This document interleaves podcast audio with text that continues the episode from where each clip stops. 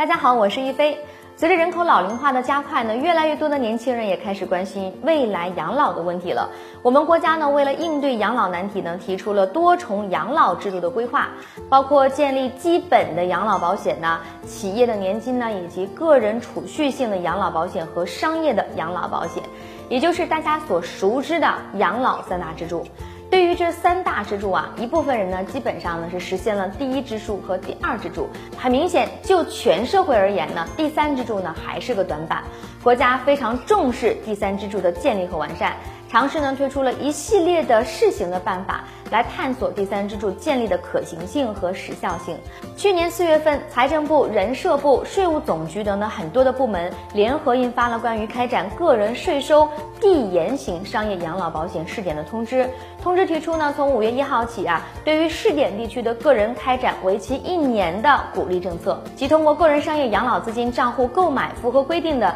商业养老保险产品的支出呢，可以享受在一定标准内税前扣除，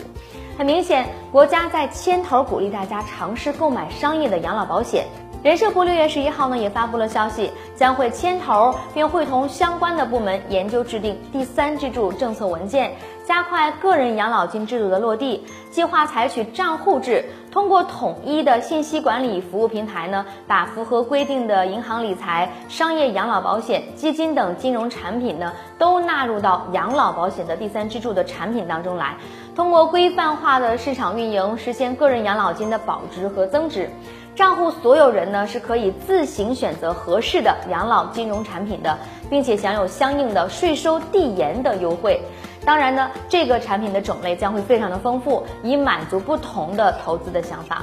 为了激发大家参与第三支柱的热情，把税优由之前的指向产品转变为指向账户，按照一定额度享受税优的资金呢，就放在这个账户里。账户所有人可以自行购买各种类型的金融产品。这种账户制呢为基础的养老三支柱将会面向全民进行开放，具有保障性、灵活性等特点，人人都有机会参加。通过这一系列的办法呀，我们可以预见，未来人们的养老金呢，不仅仅依靠基本的养老金、企业年金，很大一部分人的养老金呢，还会来源于第三支柱的盈利。三支柱共同发展，养老金大幅增加，甚至翻倍将会成为可能。大家呢，也将会真正的获得三重保障。好了，本期节目啊，就和大家聊到这里，咱们下期一飞财经再会。